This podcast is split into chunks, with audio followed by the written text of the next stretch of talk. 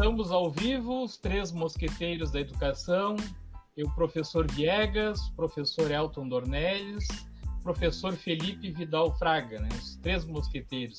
É os três mosqueteiros, cara. E hoje temos duas diretoras aí, duas diretoras que, que batalham pelas suas comunidades, né? Que representam as, as suas comunidades, as comunidades onde trabalham, né, onde atuam como diretora, a, a diretora Vanice, da Escola Júlio Brunelli, e a diretora Lourdes, da Escola Rio Branco. Boa tarde aos mosqueteiros, boa tarde às diretoras e às pessoas que já estão nos acompanhando aí.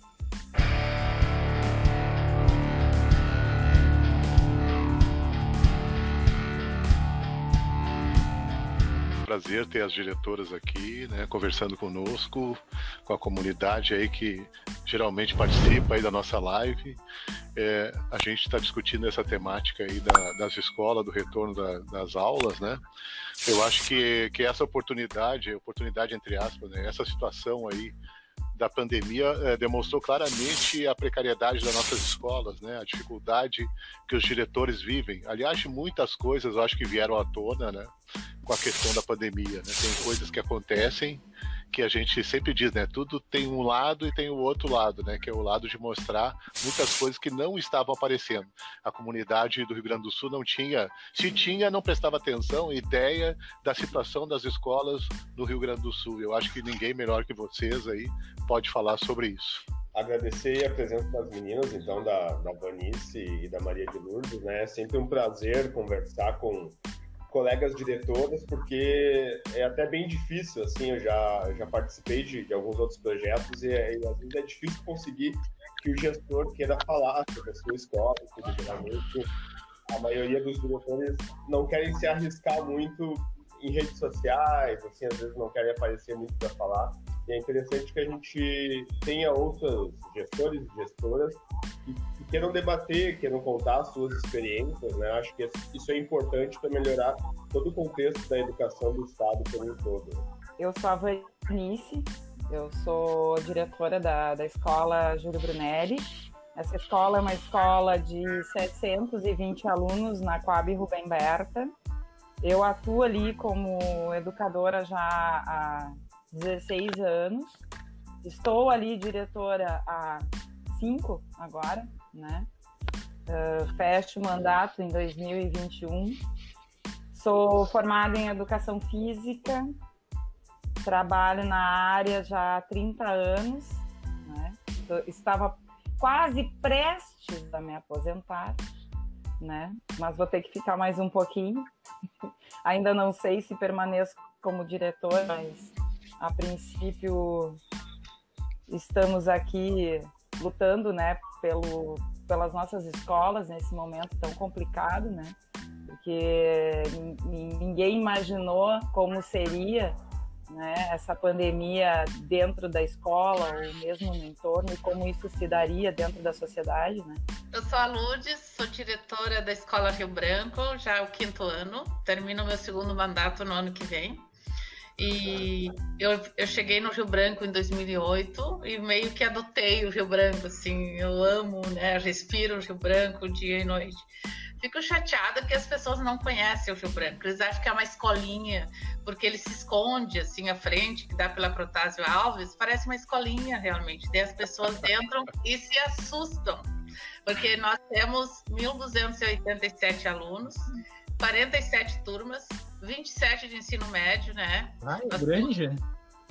Sim, nós temos agora seis turmas de ensino de terceiros anos que se formam, né, agora. Então, assim, é uma escola realmente é grande, né? São quatro, uh, quatro pavilhões, né?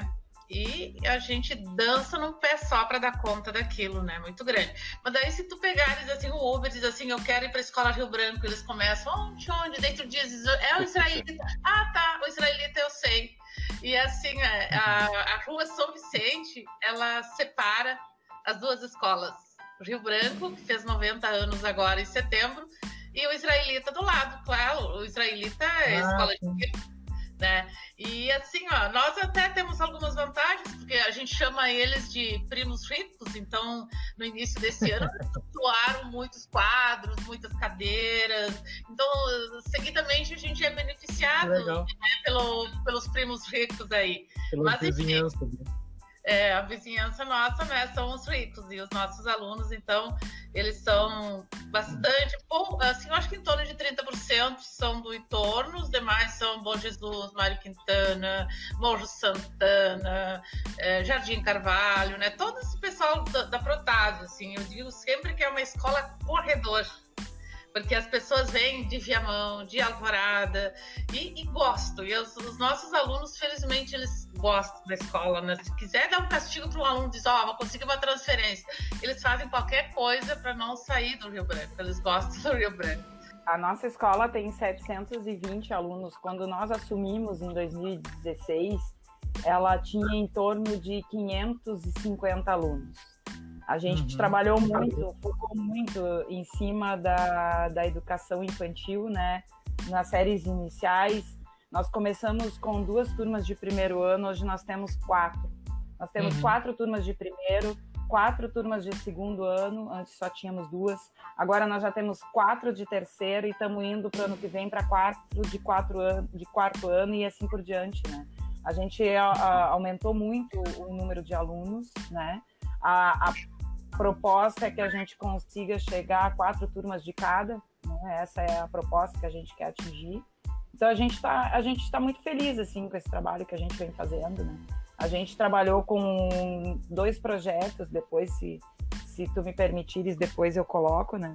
A gente trabalhou com o projeto claro. Trajetórias Criativas, que infelizmente hoje não existe mais na escola, né? Foi um projeto que trabalhava com com adolescentes, né, fora de série idade e que tinha grande repercussão dentro da comunidade e hoje não não temos mais porque a secretaria não não quis mais esse projeto, né? Mas a gente é daí a, a gente sempre tenta se envolver, né, em alguma coisa para para melhorar a questão da, da, da comunidade do entorno, né?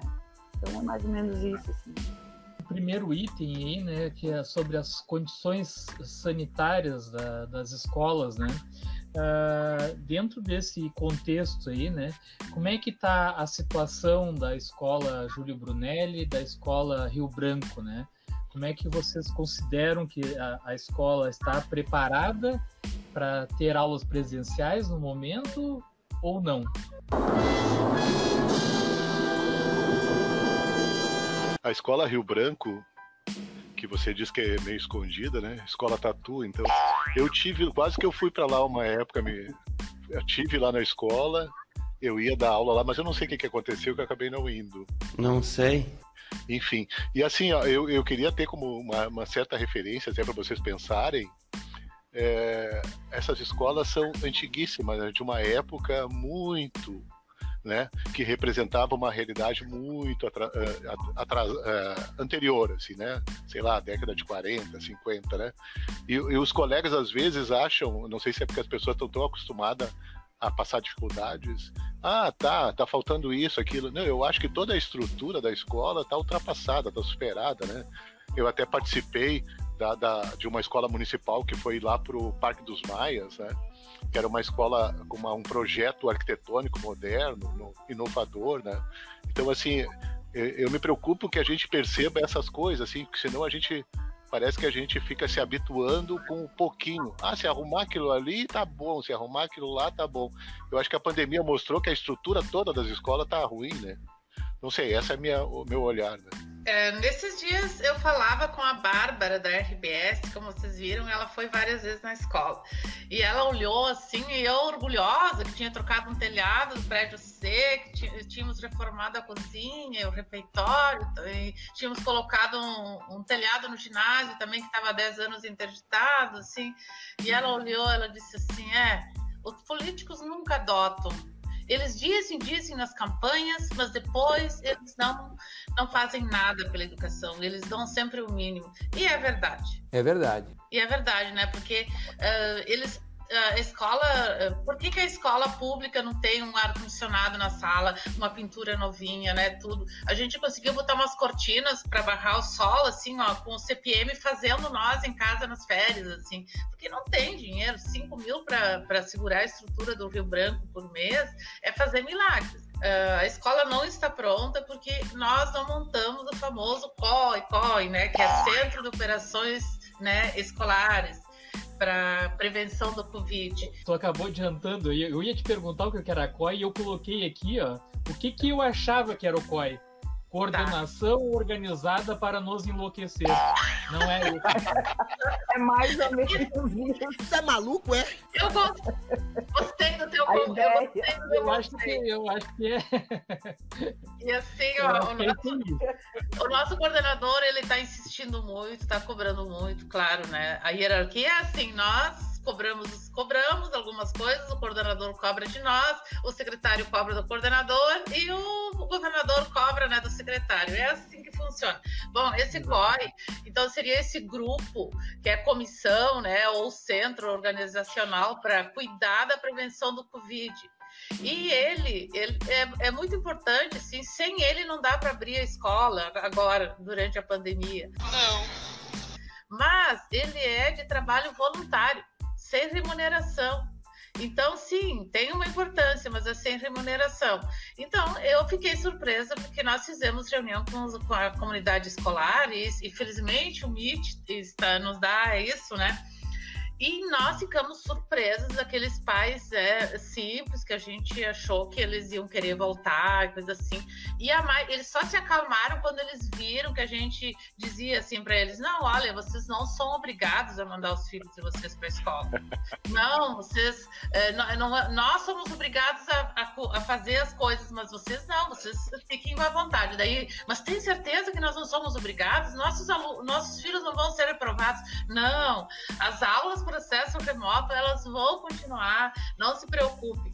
Então, assim, é, sem isso, daí tem que montar esse grupo, depois esse grupo fa então fará o plano de contingência. O que, que, é o plano de contingência? É, por exemplo, delimitar o espaço, ir numa sala de aula e lacrar, por exemplo, é, uma classe, deixar espaço de um metro e meio, né? De cada aluno, né, de professor, então tirar ou então é, separar com uma fita isolante as cadeiras e classes, deixar então o mínimo assim de todo o distanciamento de um metro e meio. Então tem muitos protocolos que a gente pode falar depois por exemplo, na escada, cada quatro degraus, né, o espaço, tem que delimitar o piso, né, o, o refeitório, como chegar no refeitório, os bebedouros tem que tirar. Então, esses são os planos de contingência, que daí quem faz e aprova é o COI. Sem o COI, não tem plano de contingência. Eu até eu estava dando uma, lada, uma lida antes. Então é isso. Então a escola não está pronta ainda. Claro que a gente está fazendo muitas coisas. Por exemplo, a gente está instalando pias para lavar as mãos no, no, no, pátio, muitas pias. Ao todo vai ser sete torneiras com dispensores de, de sabonete líquido para incentivar as crianças e, e, alunos a lavar muito as mãos, que para nós é a melhor forma de, de prevenção ao Covid. Então, a escola não está pronta por causa disso, tem todo esse trabalho. Uh, nós temos um problema muito sério. Agora, ouvindo a Lourdes falar das pias, eu estou aqui pensando. Né? Na verdade, nós temos um problema crônico na parte hidráulica Esqueci da das escola. Pias. Puxa. Como...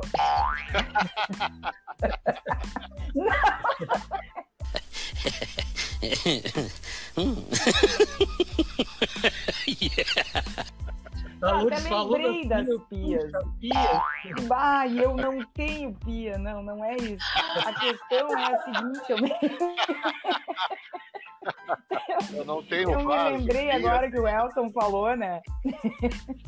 O Elton falando, né, nessa questão, né, da, da precariedade, do, dos, do, das, da antiguidade das escolas, né?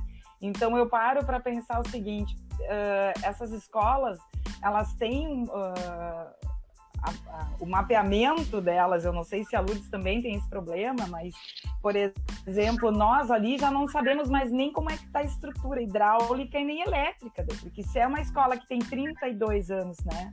31, desculpa, 31. Uh, nesses 31 anos se fez tanta obra, se abriu e fechou tanto lugar que a gente não tem noção de onde está o problema. E nós temos um problema crônico na parte central da escola, que tinha água até então, no momento de 2019, e de novembro em diante, simplesmente não tem. Ela tem é uma caixa d'água, que a água chega até a caixa d'água, mas, porém, ela não, ela não distribui para os banheiros e para as pias que eu tenho ali internamente. Então, o que, que acontece? Eu preciso resolver este problema primeiro, porque não adianta eu ter Sim. pia e não ter água, né? Então, é, tem esse pequeno problema. E então, o plano de contingência, por um lado, se nós pensarmos a questão do álcool, o, a questão da higienização, de certa forma, a gente tem condições para isso. Por quê? Porque tem os cinco serventes, né? Uh, por enquanto, tudo ok, não tem nenhum problema de saúde, né? Mas é que, é que não é só isso, né? Se não pegar o As pessoas, às né? vezes, elas pensam que é só questão de ter álcool, gel e máscara. Só que não é só isso. Essas famílias, às vezes eu me pergunto, será que elas têm noção da segurança? Porque essa criança, ela vem, ela fica só duas horas conosco. Ela não vai ficar a manhã toda e nem a tarde toda. E essa criança que nós temos, que tem principalmente do primeiro bloco, ela vai ficar sentada duas horas. Aí eu me pergunto, quem vai com ela no banheiro? Não sei. Quem vai acompanhar? Como é que eu vou fazer? Eu vou restringir a ida ao banheiro? Como é que eu vou fazer isso? Que pessoa vai cuidar disso? Porque eu, vou, eu sou diretora, eu vou estar cuidando do meu setor, eu vou estar cuidando da parte da escola como um todo. Quem é que vai fazer esse trabalho nos corredores? Porque às vezes eu pergunto, né? É, esse COI, né, que é de enlouquecer, é. não, mas quem vai trabalhar no COI não precisa se preocupar. Tu não precisa estar na escola o tempo inteiro. Tá, mas só um pouquinho. Para que, que serve o COI mesmo? Não sei não. Então, se a pessoa não estiver ali integralmente, quem vai fazer essa fiscalização? O professor? Nós vamos fazer isso. Sim. Porque aí nós vamos ser responsáveis para perceber ou para identificar essa criança que talvez possa estar com o vírus. Ah, eu vou isolar ela numa sala. Ótimo. Um adolescente de 16 anos, né, Lutz? De repente tu até consiga botar numa sala lá que ele fique lá. Agora, imagina não, eu pegando uma criança consegue. de 7 anos. Não consegue. 7 anos, não consegue. 7 anos. Primeiro, eu vou, comple eu vou complexar a criança, porque eu vou, vou deixar ela lá na sala sozinha até ela entender que eu tô deixando ela ali porque eu acho que ela tem Covid. E explicar para a família que eu não botei ela de castigo naquela salinha, né? Porque eu vou ter que. Tudo isso. São várias questões. Porque não é só uh, trabalhar a questão da, da sanitização da escola, né? São 500 coisas que envolvem. Tem cinco páginas, se eu não me engano, né, Lourdes? Tem cinco ou seis páginas de protocolos ali. Então aquele nome tá mais certo mesmo. É, aliás, eu tá ia repetir, repetir o conceito ali, Viegas. Uh, repetir esse conceito que vamos colocar lá depois no grupo de diretores. Esse conceito é. eu achei o mais adequado. Pois é.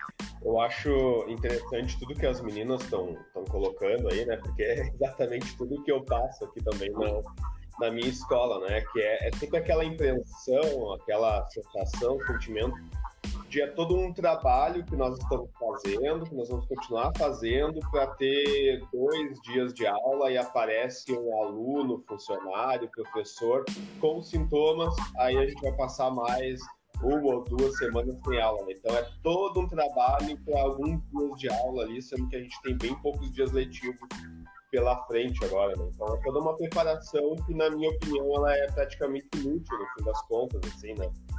Uh, e eu queria saber como é que as meninas estão se sentindo nessa questão, assim, se elas também não não estão se sentindo assim de que tudo que a gente faz a gente não consegue ter certeza e a gente sempre tem aquela impressão de que não vai dar certo, né?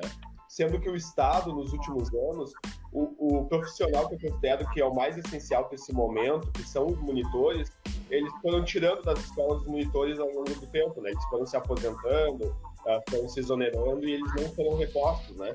Então, gostaria de saber como é que as meninas estão se sentindo quando elas olham para esse retorno na prática. É, é, assustador isso, que a gente vai abrir escola, entendeu? A gente vai espalhar para o Rio Grande do Sul inteiro esse vírus. Aí, eu, eu falo isso porque eu acho isso tão grave e uma responsabilidade tão grande que estão largando para cima das direções de escola que me assusta. Ainda bem que eu não sou diretor. O que eu tenho, que tenho para dizer nisso? Então, assim, as escolas particulares de Porto Alegre, a maioria não, não retornou. E deixa bem claro, é que todos os seus alunos têm um notebook, um outro computador em casa e eles têm aula normal, né? As aulas síncronas, famosas aulas síncronas e assíncronas eu tenho certeza, assim, de uma coisa, Elton, eu tenho certeza de uma coisa, que isso que a gente não deve voltar, que a gente deve terminar o ano letivo por acesso remoto, que o governo gastou 270 milhões em EPIs e esse, esse material, até, até veja, que a escola acho que nunca viu, né? Veja, álcool, álcool gel, esses produtos aí. Mas assim, por que, que os ricos não vão voltar e os pobres vão retornar? Não sei.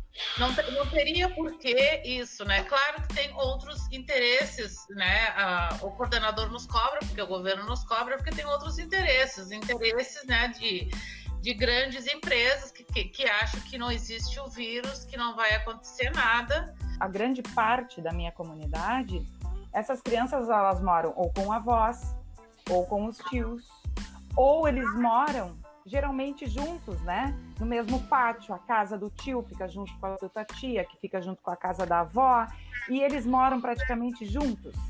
Então, se essa criança, de certa forma, for contaminada, olha a quantidade de pessoas que ela vai contaminar. Nós estamos retornando sem condições sanitárias, né, nas escolas, porque algumas coisas, ok, temos, e outras coisas não temos. Não adianta. Outra questão que eu acho interessante que o Felipe coloca, né? Uh, estamos a um mês praticamente de encerramento. Eu, eu, as famílias elas têm que se organizar para isso. Como é que agora uma família que se organizou, né, com as crianças, quem cuida onde fica, como fica, para daqui a pouco começam as aulas e essa criança, esse adolescente, ele vai ficar duas horas dentro da escola e quem é que vai ficar com ele? Quem é que vai vir buscar na escola? Como é que vai buscar? O que, é que vai acontecer? Desgastar as escolas, desgastar os professores, desgastar os gestores, desgastar, despender de um dinheiro que desnecessário. Se se pegasse tudo isso e, e pensasse em dois meses, gente, o que dá para fazer para que 2021 a gente possa iniciar o ano letivo? Não sei, não sei. Como a mídia diz assim, ah, mas as crianças estão todas na praça. Se elas estão na praça, elas podem voltar para a escola. Só um pouquinho. E, a, e, o compromisso da sociedade, ele não existe. Elas então, tá, erradas, eu vou tirar né? todas aquelas... É, eu vou pegar as crianças, tá, vou botar na escola. Na escola, as tia cuidam delas, né? As tia cuidam, então. É ok. Essa é para isso que eu tá sirvo. Tá errada, né? Exatamente, mas isso só um pouquinho. É a consciência da população, do mesmo jeito que chegou final de semana passado, não sei onde vocês moram, mas tinha festa no entorno todo o meu condomínio. É, só bagunça. Com certeza, eu gostaria que chegasse alguém da Secretaria da Saúde e fizesse um checklist e dissesse para mim assim: Vanice, olha só, eu acho que tá faltando isso para ti, isso aqui tá ok, isso aqui tá legal, isso aqui tá ruim, isso aqui tá bom, acho que isso aqui tá te faltando, acho que precisa organizar tal coisa eu me sentiria muito mais segura do que eu tomar essa iniciativa como diretora e pensar assim, eu, e no momento em que acontecer um surto dentro da escola, a família vai dizer o quê? Poxa, diretora, a senhora não cuidou? O que, que a senhora fez que a senhora não cuidou? Agora a minha família inteira está lá infectada. Ei, Vanessa, eu queria te dessa fala que tu falaste aí, a gente fica pensando assim, né, que as pessoas estão fazendo festa, não sei o quê, mas a gente tem um presidente da República e um governador do estado é, de falando o que estão falando. Agora, o nosso governador quer que as aulas voltem sem condições. Pô, ele é o governador do estado, né? A gente sabe que a população tem essa tendência, a população de classe popular, de cobrar de quem está mais perto. Mas a responsabilidade é do governador, é ele que está fazendo essa porcaria que ele está fazendo, aí, querendo que as aulas voltem, mesmo todo mundo sabendo, mesmo a comunidade escolar, mais de 80% da comunidade escolar, dizendo que não quer Os pais estão dizendo que não querem voltar. Então, que, que, democracia é essa que o governador passa por cima da população, não respeita a decisão da população, coloca os filhos em risco? Então, quer dizer, uma pessoa está fazendo o que está fazendo. Esse nosso governador aí está agindo de uma forma totalmente irresponsável, querendo que volte às aulas. Então ele está passando uma mensagem para as pessoas mais, mais comuns, mais de assim de senso comum, dizendo ah não, não tem problema. E as pessoas, sabe, tudo bem, eu não estou querendo tirar a responsabilidade das pessoas, mas a educação na nossa sociedade é muito frágil, né? E aí tu tem um governador dizendo que pode voltar, eu queria pegar o gancho da Vanice e também do Elton, quando a Vanice disse que gostaria muito que alguém viesse na escola e dissesse: olha, tu tens que fazer isso, isso e aquilo. Porque uh, uh, nós temos sempre que responder por tudo, e isso é muito ruim.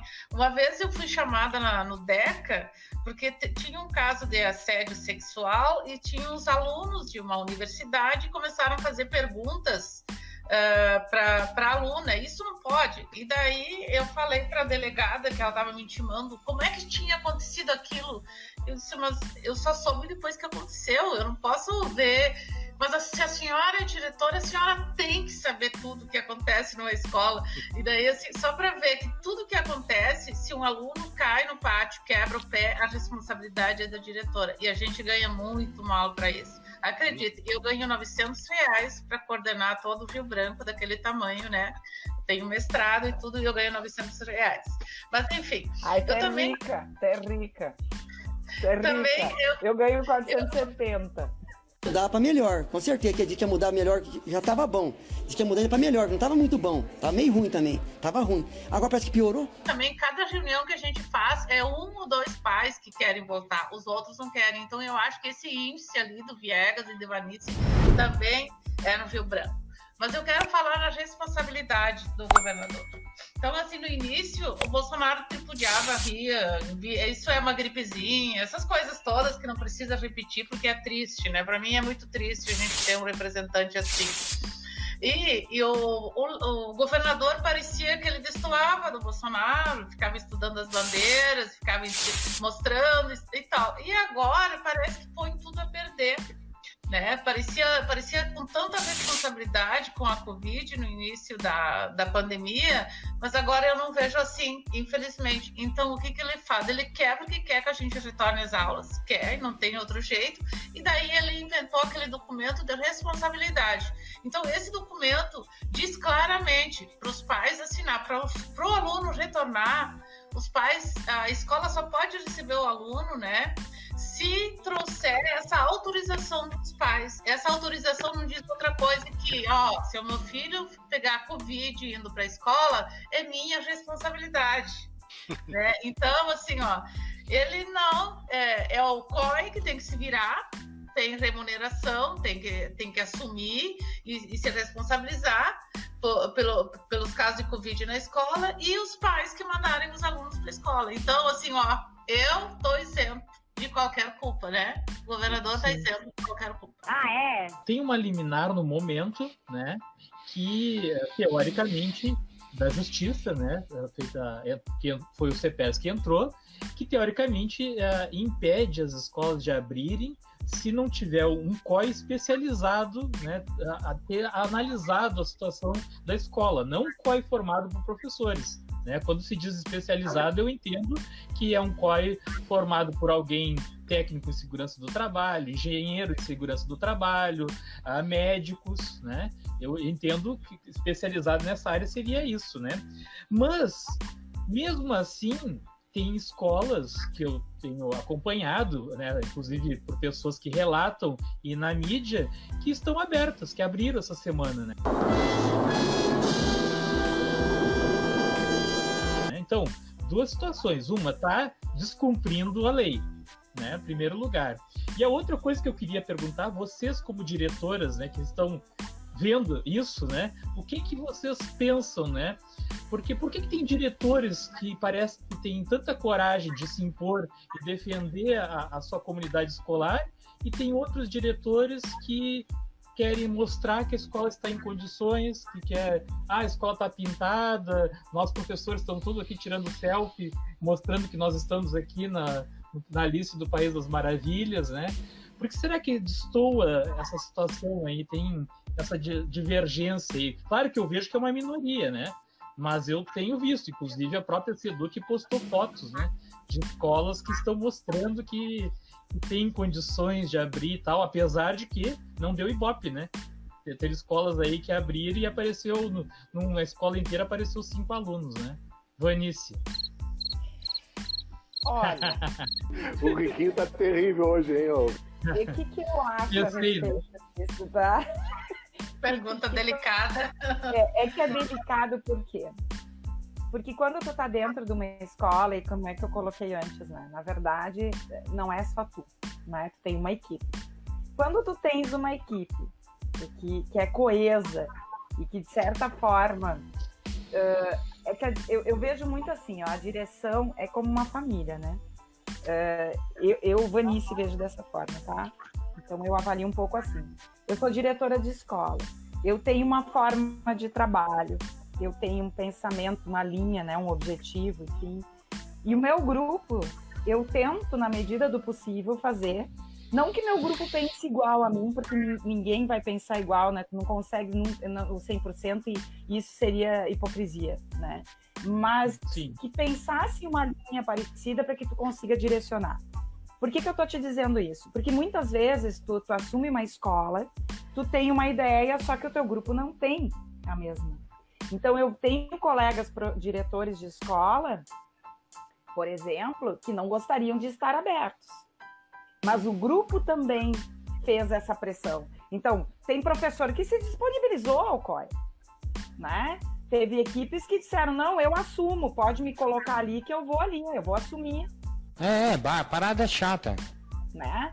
Então, assim, como eu, como gestora, vou dizer assim, não, tu não pode, não posso fazer isso.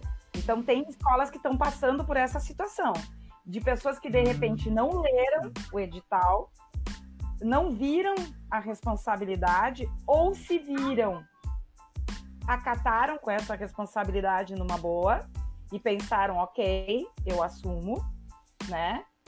Eu, sinceramente, quando questionei a, primeira vez, quando veio a primeira vez o COI, ele foi lá em torno de junho ou julho, se eu não me engano, a correspondência, com a primeira tentativa, né?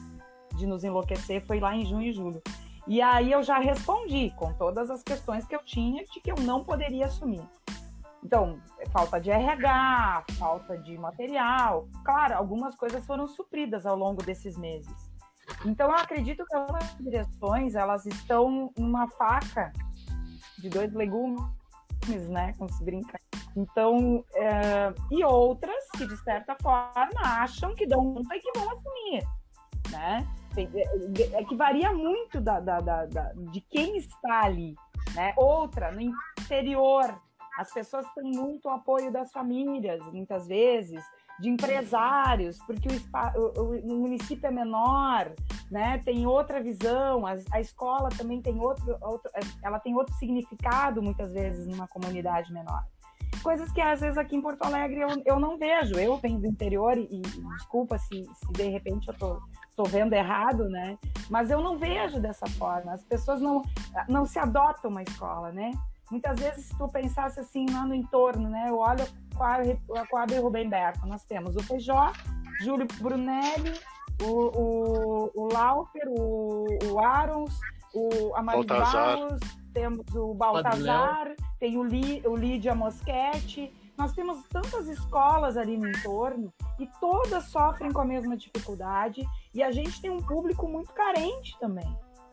Né? Então, uh, as realidades, elas têm um confronto muito grande. A, a, a, que nem a Lourdes diz, ela tem uma escola corredora, ela abraça muitas comunidades, né? Então, acho Sim. complicado, porque às vezes existe uma pressão também de CPM, de escola, né? Às vezes os pais te pressionam, o conselho te pressiona. Dependendo do teu grupo diretivo, eu tenho vices, né? Que daqui a pouco dizem, não, Vanícia, eu não quero, eu quero voltar. E aí? Então, às vezes não, não, não, não existe um grupo muito coeso. Então, são realidades bem diferentes e distintas. Eu acho Não, que isso eu, também eu complica um até pouquinho, né? imaginava a resposta, mas eu queria dar uma cutucada mesmo, né? Você é maluco, é? E claro que você, tem né? também aqueles que querem agradar, né? Também tem isso, né? Sim. Não vamos fugir um pouquinho da regra. Tem aqueles que querem fazer bonito pro governador também, né? Claro. Estão correndo Eu risco, né? Como se ele soubesse, né? Eu, eu vejo assim, ó, é, como, por que, que a gente toma essa decisão? Eu vi que a comunidade do Rio Branco, porque a gente- se a gente escutar as famílias, e, e olha, sério, fiquei muito satisfeita quando eu comecei a fazer as reuniões depois da, né, da orientação do retorno das aulas presenciais, e que e eu vi que os pais está, que não queriam o retorno.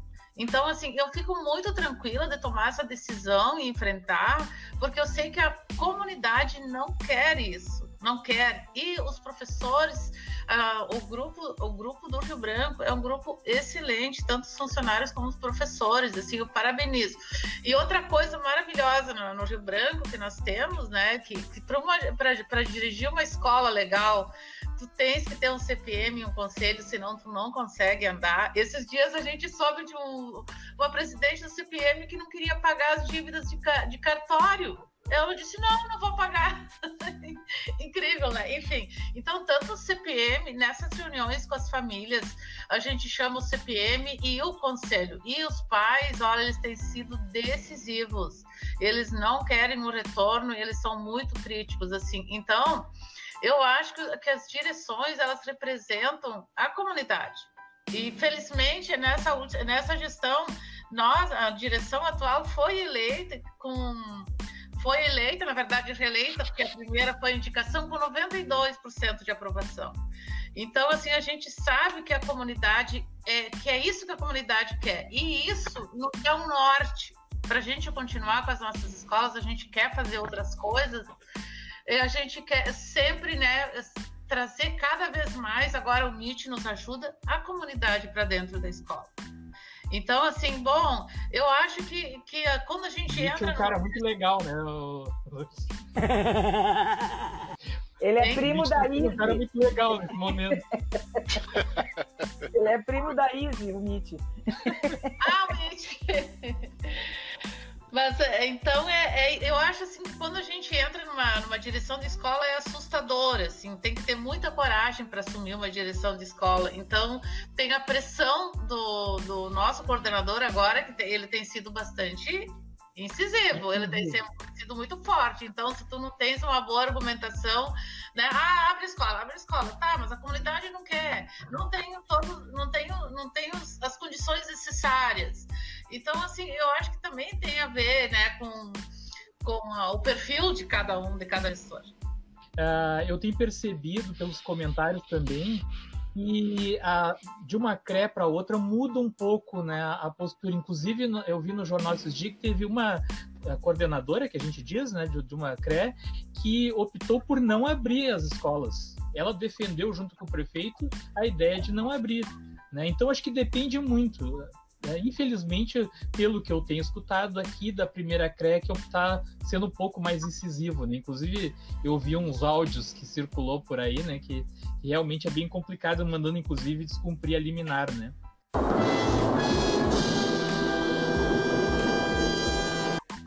Nós vamos fazer um momento é, break news, uma novidade que talvez a- as meninas não tenham chegado ainda, né? Que hoje nós tivemos uma reunião com a coordenadora da 27, que ela teve informação ontem, final da tarde com a SEDUC, e daí ela optou por fazer hoje de manhã já a reunião conosco, né? E na semana que vem nós, as escolas não poderão chamar os alunos, então as aulas serão suspensas de terça a sexta, né? para que sejam analisados os planos de contingência que nós montamos nas escolas com o COI por um profissional da Secretaria de Saúde, né, da Vigilância Sanitária da Secretaria de Saúde. Né? Então, qual é a ideia que na semana que vem o governo do estado vai propor? De que não tenha aula nessa semana, ou pelo menos nos primeiros dias, e que à medida que esses planos de contingência eles forem analisados, aí sim eles vão dando liberação para as escolas mas tem esse profissional visitar todas as escolas. Eles vão visitar as escolas por amostragem. Eles querem em torno de 30 escolas no estado todo, ou talvez um pouquinho mais, para fazer uma amostragem através disso, né? Então, é essa a ideia que vai ser proposta, isso ainda vai chegar aqui na 27ª chegou porque a coordenadora se dispôs a fazer hoje pela manhã essa reunião para já passar para os diretores irem pensando o que, que vão fazer, né? Mas uh, antes também eu tinha comentado com as meninas ali como é que elas estavam se sentindo se elas não estavam se sentindo inseguras de, de ter que começar a chamar o ensino presencial, exatamente pela experiência que eu tive aqui, né? Aqui eu sou contrário à abertura das escolas, eu acho que não adianta ter controle nenhum, em algum momento alguém vai se, se contaminar, né? E não só é, uma ideia que eu tenho, como isso ficou provado agora, porque nessas uh, duas últimas semanas, aí, uh, pouco mais de, de 15 dias, 30 dias ali que as meninas tiveram também nas escolas, para receber os EPI, produtos de limpeza, nós tivemos que fazer plantões nas escolas, né?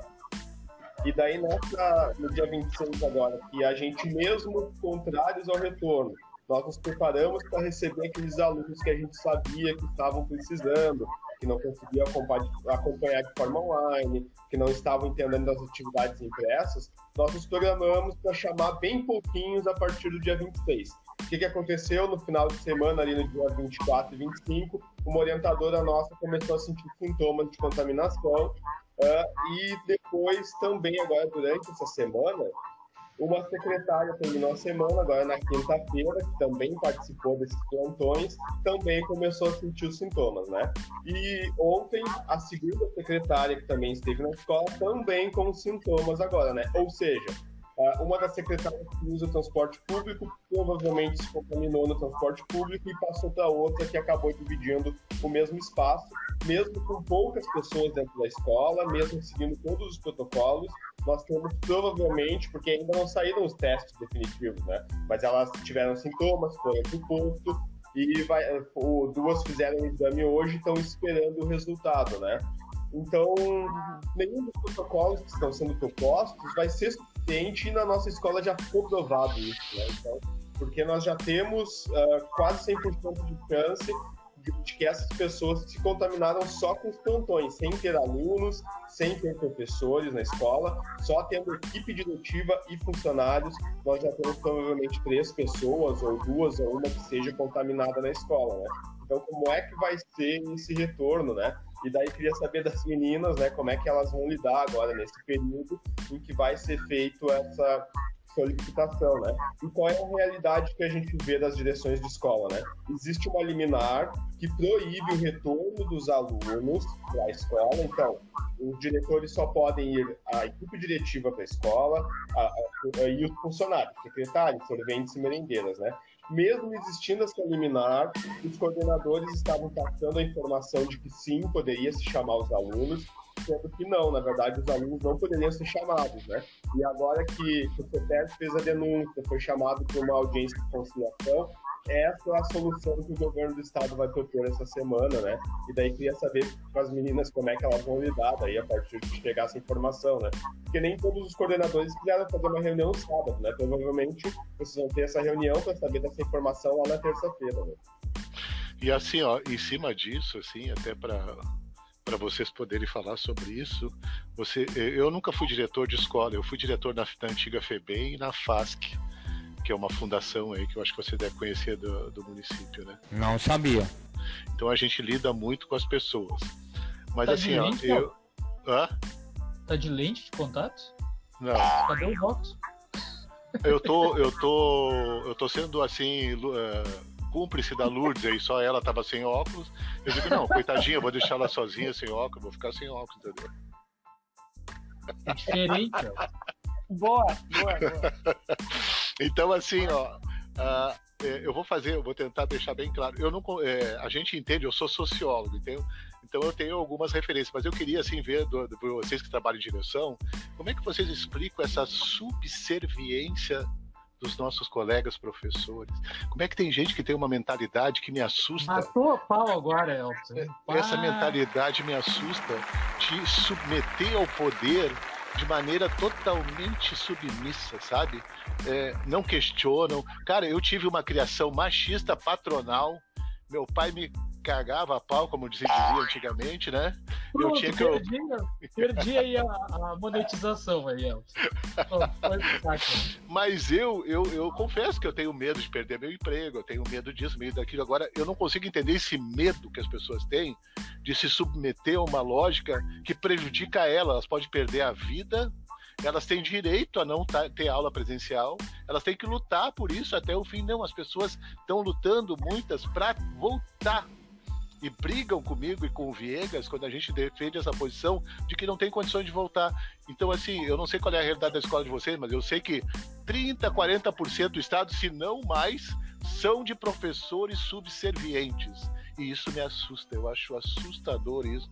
Eu de onde é que pessoas, seguinte, de onde é que as pessoas trouxeram essa seguinte, subserviência? Não sei. Eu acho que é, é, existe um pouco assim, ó. Uh, como é que eu vejo, né? É um pouco da política do medo, né? Uh, eu percebo isso, eu, eu passei a perceber algumas coisas quanto gestora, porque as pessoas, na verdade, uh, ela, elas, hoje o professor, ele, ele tá, ele já perdeu tanto, né? A gente já perdeu tanto, a gente já perdeu o respeito, a gente já perdeu economicamente, a, a, gente, a gente vem perdendo ao longo dos anos to, toda, aquela, toda aquela ideia, como diz a Lourdes lá atrás, né?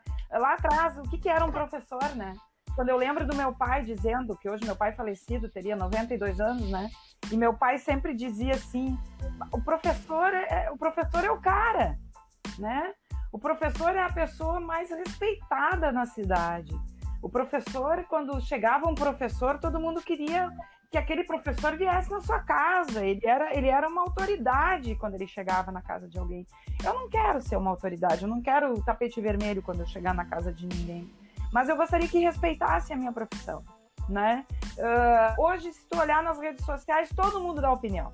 Todo mundo diz como é que tu tem que dar aula, o que, que tu tem que fazer na sala de aula, como é que tu tem que trabalhar, o que, que tu tem que dizer, como é que tu tem que fazer.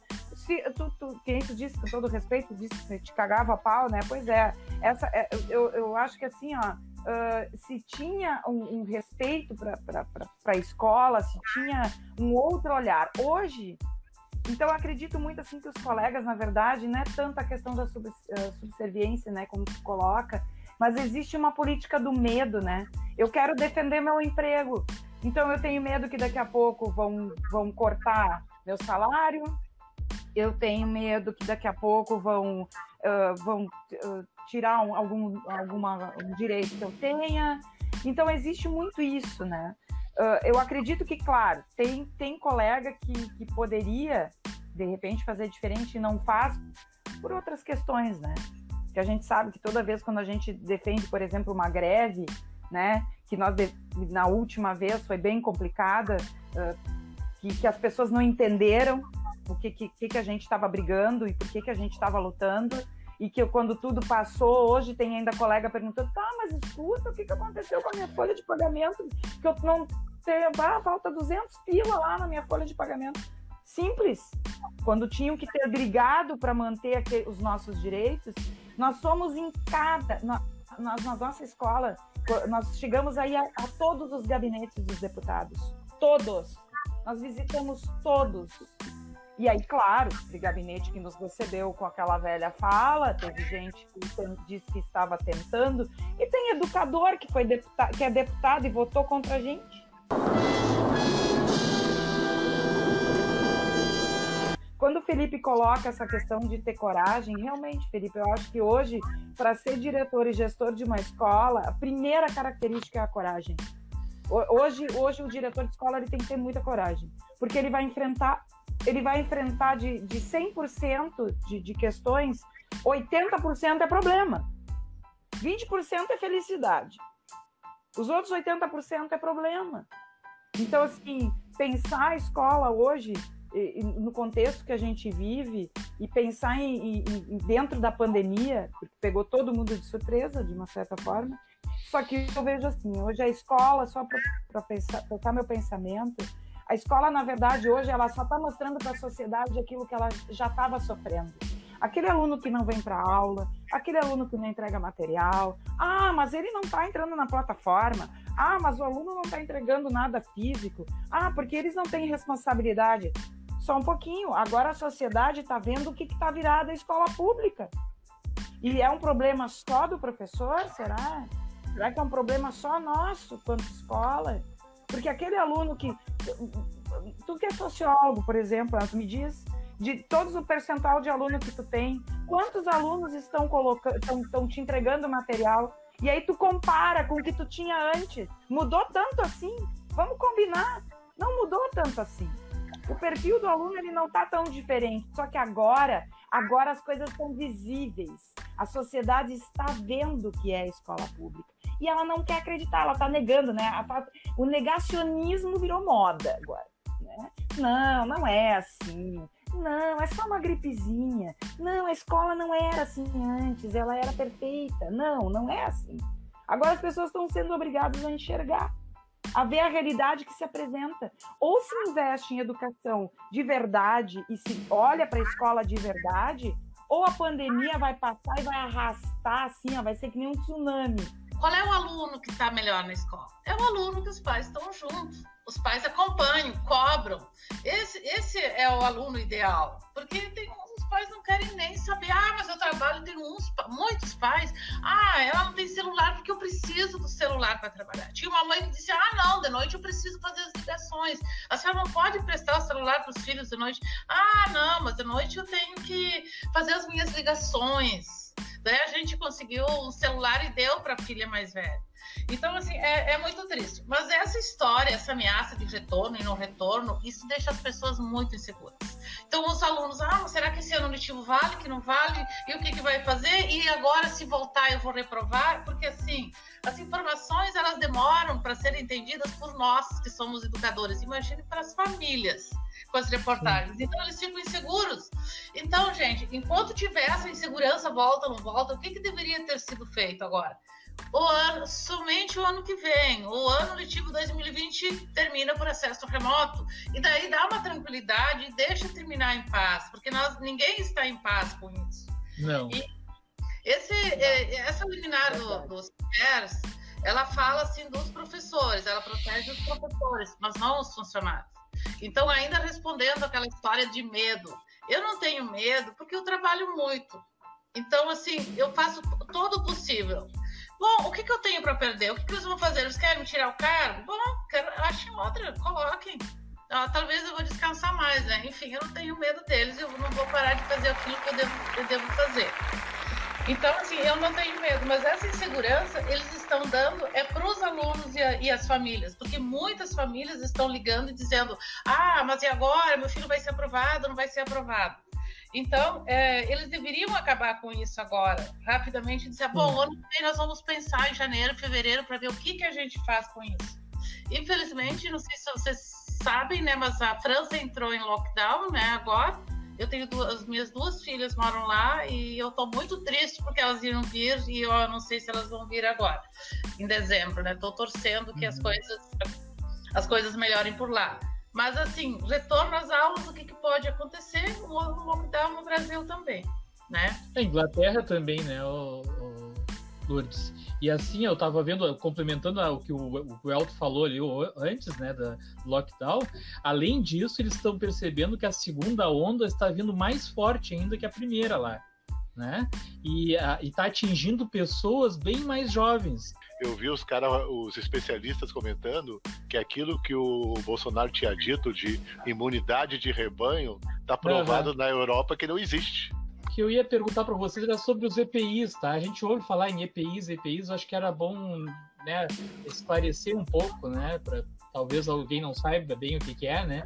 Eu peguei na, na internet que equipamento de proteção individual é qualquer meio ou dispositivo destinado a ser utilizado por uma pessoa contra possíveis riscos ameaçadores da sua saúde, né? Ou segurança durante o exercício de uma determinada atividade, né? Então vê que é que é bem pesado até a definição do que, que é um EPI. Eu queria perguntar para vocês assim, o que, que vocês receberam de fato de EPIs, né? Porque eu vi uma escola que abriu, né? que o próprio diretor comprou aquela, aquelas proteções, né, para os professores utilizarem. Então, se ele comprou, não, isso aí já não vem, né? O que, que de fato veio para vocês? A nossa escola recebeu o álcool né, líquido, álcool gel, que dá em torno de mil litros, juntando tudo. Recebeu material de limpeza, uh, água sanitária, recebeu as máscaras na última Até quando eu respondi para o nosso coordenador, eu não tinha recebido as máscaras ainda. E aí eu recebi, nós recebemos as máscaras na quinta-feira de tarde. A princípio o material foi entregue? A preocupação agora é como armazenar esse EPI, né? Uh, mas tem uma questão que, que eu questionei também, porque uh, a questão dos EPIs ela sempre teve presente, principalmente com os serventes da escola, né? Porque uh, como gestora desde o início a gente sempre procurou fazer, tem um documento que a gente preenche com os, com os funcionários e aí eu me pergunto se de repente também não é outra questão que, que, que tá martelando na minha cabeça, porque antes eu fazia aquilo somente com os serventes, né? tanto da cozinha quanto do pessoal que trabalhava na limpeza. E daí tu faz um checklist nessa, nessa, nesse documento que eu tenho lá, que eu faço com eles, tem tudo que eles necessitam para trabalhar. Por quê? Porque é uma segurança da gente que aquele funcionário ele tenha aquele equipamento, né? Hoje será que eu não tenho que fazer isso também com os meus professores, esse checklist? Não sei. Porque isso não está muito claro na, na, naquele documento, né? Para os funcionários, a gente sempre teve que fazer. Mas e agora? Para os professores, a gente vai ter que fazer? As viseiras, a gente não recebeu. Uh, teve uma colega nossa que nós uh, teve uma doação de uma empresa e ela divulgou nos grupos e tem uma empresa que eu não sei qual é, mas que está doando para algumas escolas, né? Ela está beneficiando algumas escolas. E a gente teve essas viseiras, a gente ganhou de uma empresa, né? Mas, enfim, a preocupação agora é onde armazenar o álcool, né? Essa questão de onde colocar, como para que não tenha nenhum problema, né? Porque daí, se pegar fogo a escola, a culpa é de quem? Eu dou uma chance para vocês. Ai, meu Deus. De quem será que é o problema se queimar a escola? Hã? Pois é. Será que vai responder por isso? E aí a pergunta é, é, né? onde armazenar, como armazenar. Sim, porque a escola não está preparada para isso. Nós temos salas de aula. A minha, a minha escola, por exemplo, no andar de cima é muito quente. Não pode botar nada no andar de cima, porque não pode ter acima de 36 graus, né? Ok, vamos para o andar de baixo. Tem que botar. Ah, mas as salas que eu tenho, uma é do lado da cozinha. Não dá, porque não pode ter contato próximo de, de, de, de, de gás e etc. A outra sala que eu tenho é perto do laboratório do estoque de gás que fica na rua. Bom, gente, tá no corredor por enquanto. A gente até achou uma salinha lá que fica próximo da sala dos professores. Daí eu já disse, vou, vou botar lá a plaquinha, né? Pro, pro, tem que botar Ô, a plaquinha dizendo. Mas eu já ouvi, Oi. eu já ouvi a justificativa assim do álcool, só é. para aproveitar que tá falando do álcool aí. De, não posso dizer é. onde eu li, onde eu ouvi, né? Ah, meu Deus. Ah, meu Deus mas que tinha que iniciar as aulas, porque o que, que vai se fazer com todo aquele álcool? Não sei. Né? Ah, a gente tá. Eu acho o seguinte: a gente tá então, pensando aí, ó, tá de repente. Não, tem que ter onde usar esse álcool todo aí. Mistura né? com Pepsi, faz um pé acho sujo e toma. Você é maluco, é? Nós vamos pegar aqueles borrifadores, sabe? Sabe aqueles borrifadores assim? Só que eu acho que a gente Sim. tem que comprar um bem grandão, assim. Aí quando começar o ano letivo, a gente pega e fica borrifando nas crianças, né? Eu fico imaginando, eu fico imaginando a, a, a Lourdes, a Lourdes recebeu três vezes mais álcool que eu. A Lourdes vai poder, além das pias, dar banho nas crianças com álcool lá. Bem, Lourdes, a gente brinca com isso, mas na verdade é um assunto extremamente sério. E outra coisa, quem trabalha nas comunidades eu não quero nem falar muito na live, porque eu não sei quem é que está me ouvindo, mas aí eu fico pensando o seguinte: que segurança nós temos, principalmente as nossas colegas que trabalham em comunidade complicada, que já se entrava antes para roubar comida. Uhum. Que segurança. Ah, mas tem que botar grade nas portas. Só um pouquinho. Grade nas portas segura quem? Não sei. É. Não viu ah, a live é. do Alto Cantor, né? Eu vou, eu vou, eu vou, agora eu vou. Eu vou com coleguinhas, final o ponto, com medo do governador. Eu volto pra escola todo cagadinho. Tá bom. Não. Ah. Sobre o álcool ainda, sobre o álcool, só a última reunião com o coordenador, ele orientou, já veio, uma orienta, veio também um, um documento que é para colocar numa sala de aula com pallets no chão, né? E toda uma orientação assim. Sim, nós recebemos 2.200 litros e realmente é preocupante. E daí, inicialmente, a gente ficou. Alguém nos disse que, que esse álcool não era inflamável. Eu peguei o fósforo, fui lá no, no meio do pátio e despejei álcool e, e né, realmente. Você é maluco, é? 70% claro que é inflamável. Realmente é bem perigoso. Mas assim, quanto EPIs ali, pouca coisa de EPIs. É mais é produto de limpeza e higiene, porque EPIs ali que eu vejo são só as máscaras. Para nós, nós recebemos duas mil máscaras é, descartáveis. Nós estamos esperando as máscaras de, de pano, né, as laváveis. E os, Só uma os pergunta, demais- Lourdes, vai vir duas máscaras? Não sei não. Sim, é que eu saiba sim, porque naquele questionário que a gente respondeu na reunião do coordenador, tinha, ó, você recebeu que tipo de máscara? Então tem de pano e tem escolas que recebeu de pano e está recebendo as descartáveis. Então para nós só faltam Ah. as descartáveis. Eu vi na internet, não sei se vocês já viram, eu fico pensando por que, que a gente acaba gastando mais, o governo do estado, né? Tem umas que parecem um óculos, né? Ela é bem, é bem assim, próxima do rosto, né? Ela parece um óculos mesmo, e tu pode usar com o teu óculos. E assim, eu achei bem mais assim, é, higiênica, né? Para dar aula, né? Porque com de pano eu acho horrível para dar aula, né? Imagina que ele vai ficar mais cuspido que não sei o quê. A gente, professor, já gosta dos alunos, imagina como é que vai ficar aquela máscara, né? Conheci uma que cuspia e ainda comia bolacha ainda junto, né? Ai, bolacha e gotinha. É, é. Elton, Elton, Oi. olha só, por isso que tem que usar lente. Eu não é, eu uso óculos sim, só que eu gosto de lente, porque não dá para usar óculos com, com máscara, é um inferno, né? Tem que É um usar inferno. Eu, a minha embaça sempre. É. sempre. Pra- Não é pra gente não enxergar mesmo, é pra gente ficar sem enxergar. É. Eu acho que a ideia é essa. Eu vi aqui agora no chat, a Cristina perguntou a Montiel. Cristina, um beijo pra ti, Cris. Cristina é uma colega minha lá de Salvador colocar do Sul. lá da onde eu venho, da minha terrinha lá de Barbacena. ela, ela trabalhou comigo na área da educação, ela é lá de Salvador do Sul. Onde é que a gente vai guardar, Cris? Eu vou te dizer o seguinte: eu a gente vai achar uma sala, vai tentar adequar a sala, já conseguiu os pallets, daí a gente fica de doação, né? Aí, a princípio, a gente já conseguiu os pallets, vai botar a plaquinha na porta para que ninguém né, se aproxime com Espero que os professores não fumem perto da sala, né? Porque senão depois ainda vão dizer que foi a gente que botou fogo na escola. Mas ah, a princípio a gente tem uma salinha que a gente vai tentar colocar ah, direitinho lá, é, pelo menos para não não correr o risco de que dê um incêndio, né? É, eu digo para os meus colegas assim, ó, depois que tu foi diretor de escola, tu administra qualquer bodega. Qualquer- qualquer- porque, assim, ó, porque tu faz, tu, tu faz um- do- tu- tu- tu- olha, tu faz milagre dentro de uma escola. Então, assim, ó, medo, medo hoje, eu acredito assim, ó, como a Luz disse, não tem que ter medo.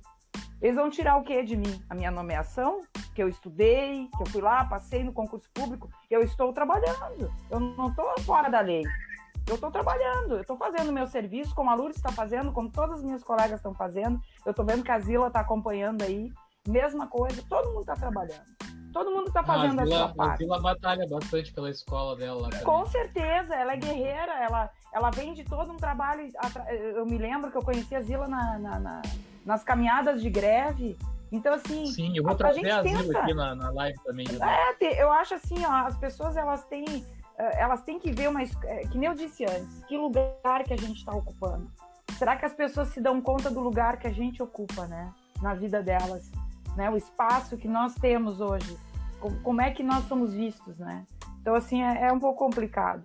Eu acho que a escola, se, se muitas pessoas vissem como é que funciona uma escola e tentassem levar essa realidade para dentro, talvez, de uma empresa, talvez elas veriam o quanto é importante a generosidade, o acolhimento, a humildade, porque muitos professores, assim, essa história de dizer que a gente trabalha por amor, a gente brinca, né? Mas vamos combinar. Se não fosse todo o amor que a gente tem pela profissão que a gente tem, nós não aguentaríamos a metade do que a gente aguenta diariamente. Logo que começou a pandemia, ali um mês, dois meses depois, mais ou menos, o governo do estado mandou para a gente aquelas cestas básicas que nós distribuímos para os alunos, né? Uh, e desde então, uh, eu tenho a preocupação com a segurança alimentar dos alunos e das famílias, porque aquelas cestas básicas, primeiro, foram insuficientes, né, depois não vieram mais, né, então tem famílias que ficaram sem, até o momento não receberam nenhuma. E agora com essa questão da, da merenda, esse retorno presencial, então foi feitas chamadas públicas novamente, né? A gente já pode fazer aquisição da merenda. Inclusive, algumas escolas fizeram aquisição uh, de gêneros da agricultura familiar que são perecíveis, bastante perecíveis, né? Frutas e verduras. E essa semana agora corrente vai ter essa parada que eu comentei com vocês que provavelmente a CRE de vocês vai comunicar, então de não chamar os alunos, e a gente vai receber esses produtos perecíveis sem ter alunos na escola, né? O que já vai ser um problema, né? E essa chamada pública da agricultura familiar, eu penso também que ela foi mal orientada desde o início, né? Porque eu, acho que as, as CREs deviam ter orientado as escolas a comprar somente produtos não perecíveis, né? E ao invés de fazer uma, uma refeição para o aluno nas marmitas, para eles levar para casa, porque pensa bem, o aluno vai pegar aquela marmita que ele não pode comer na escola, essa é a orientação, vai levar para casa e para comer na frente dos irmãos lá, e se for dividir com os irmãos, vai ser bem pouquinho, né? O porquê não transformar essa verba da merenda em mini cestas básicas para os alunos, né? Então, ali 5 quilos de feijão, 5 de arroz já vai dar uma baita de uma ajuda em casa, um quilo de, de açúcar, isso tudo a gente pode comprar. O arroz e feijão da agricultura familiar lá, o açúcar a gente compra das cartas convites, né? Então eu penso que essa questão foi mal orientada da alimentação escolar, né? As cestas básicas foram insuficientes e eu acredito que ainda é um erro, né? Que eles já deviam ter orientado a não fazer compra de produtos altamente perecíveis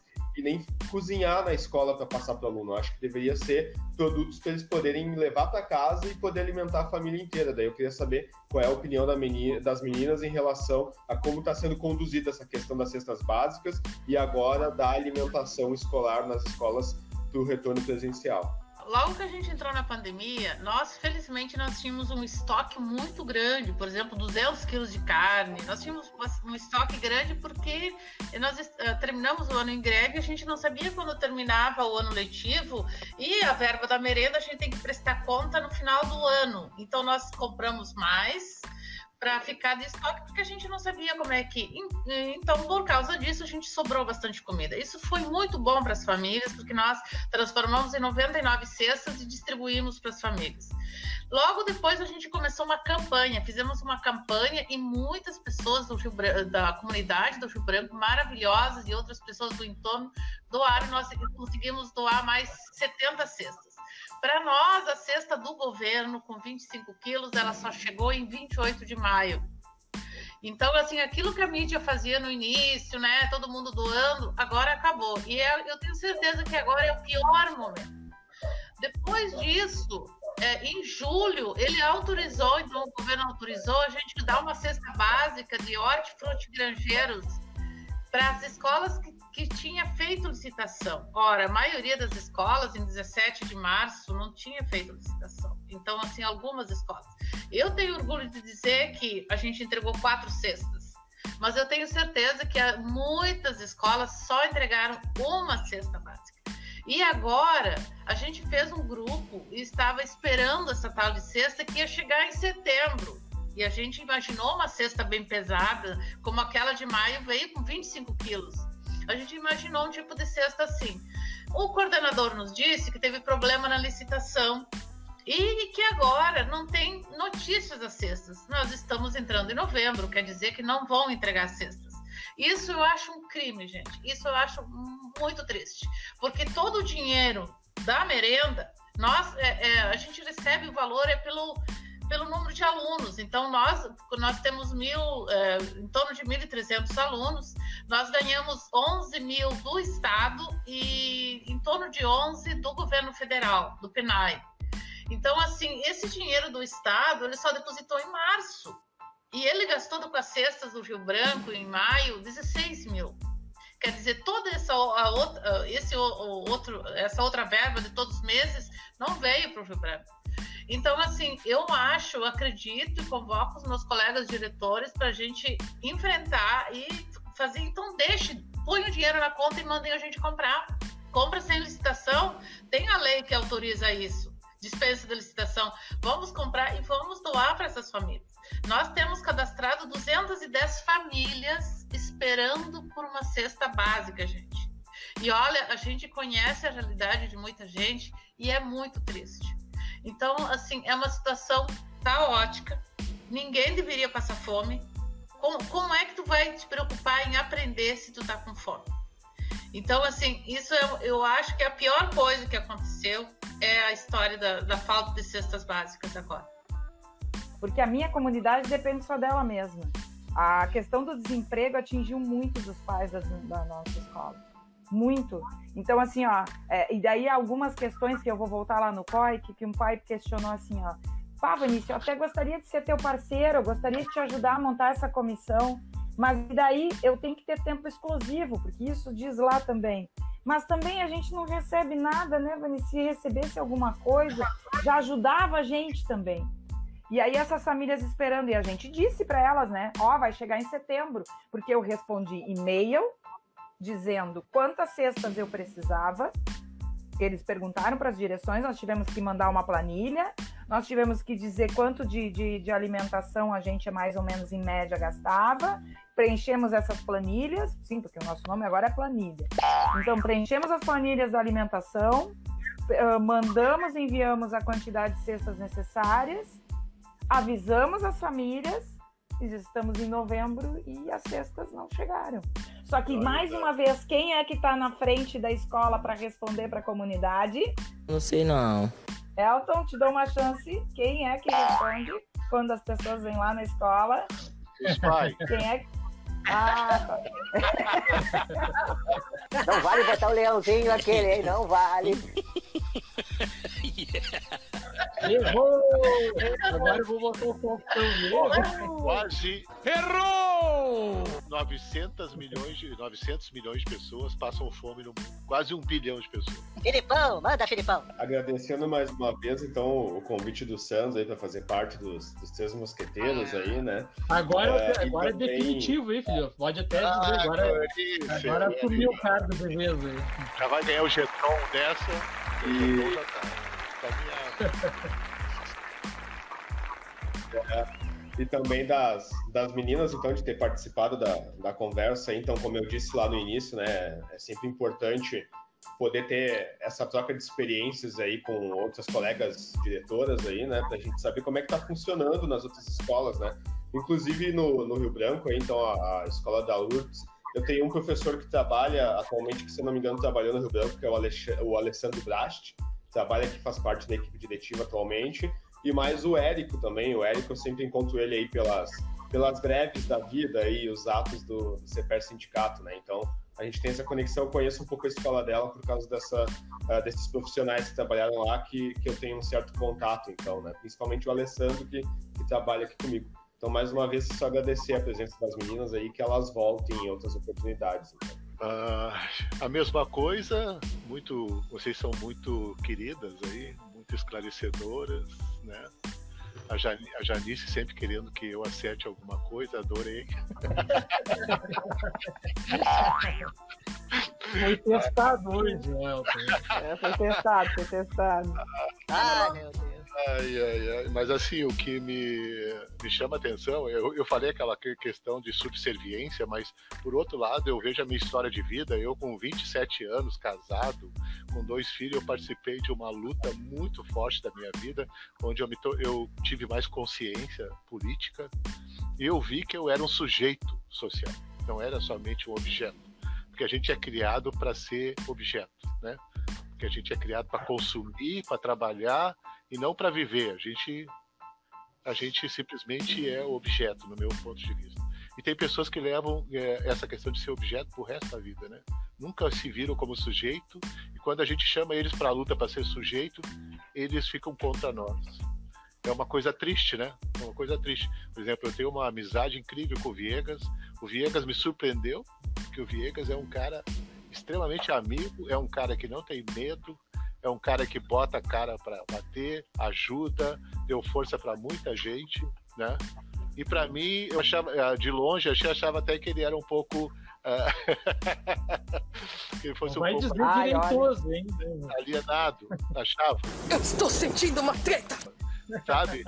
E aí eu fico pensando assim, pô, por que, que as pessoas se submetem tanto? É assustador. Mas parabéns pelo trabalho de vocês. Eu só fiz essa fala aí para não ficar que eu estou chamando os colegas de subserviente. Na verdade, nós estamos chamando eles para deixar de ser é, objeto e ser sujeito. Tá? Obrigado pela visita de vocês. Vanice. Olha, eu só tenho a agradecer, né? Eu acho que como as gurias colocaram ali, que eu acompanho o chat enquanto vocês vão falando, né?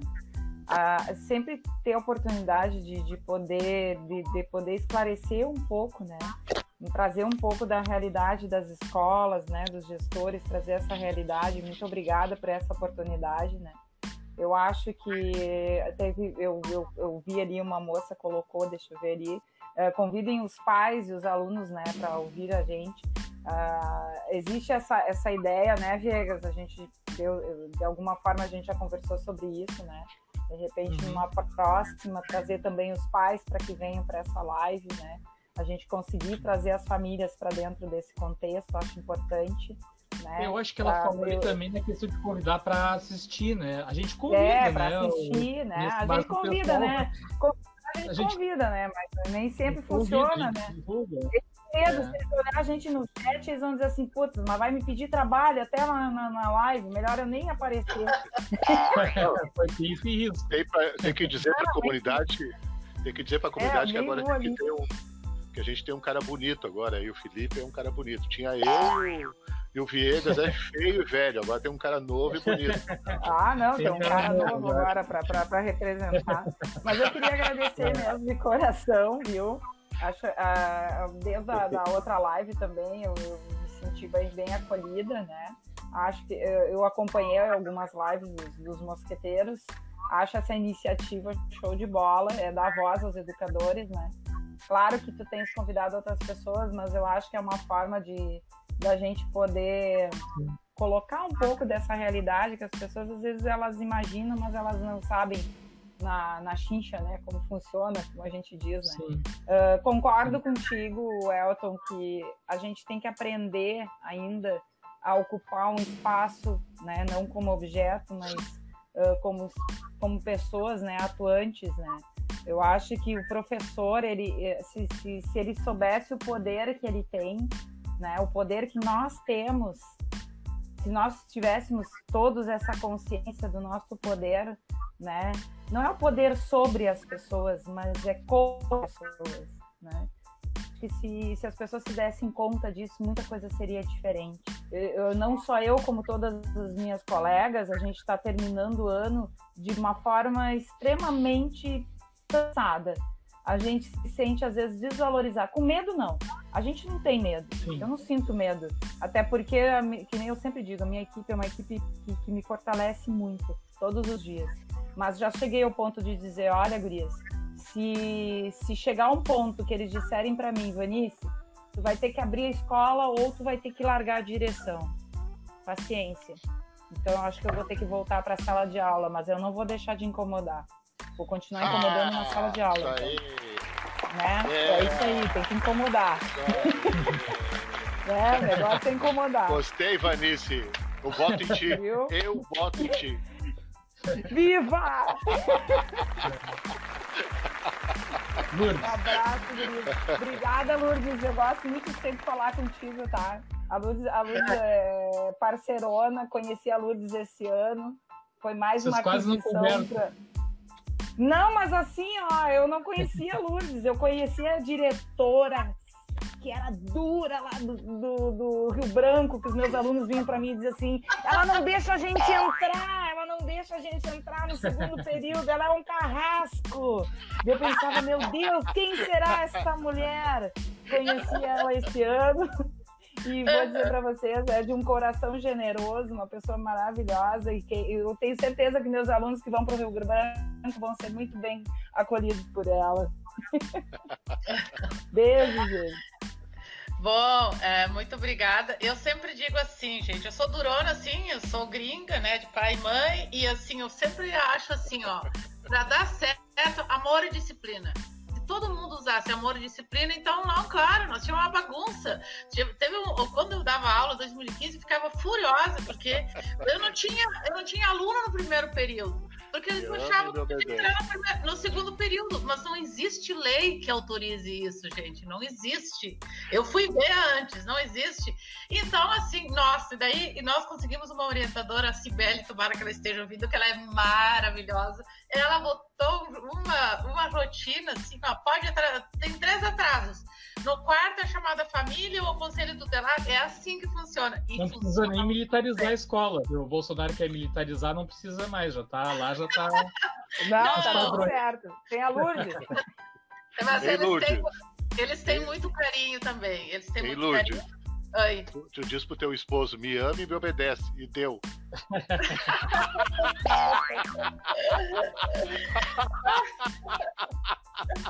Ai, meu Deus, eu acho. Ah, miserável. Eu não, eu não tenho marido, eu tenho uh, namorado. Eu Mas ele vai ter que amar e obedecer. Vou botar o ainda.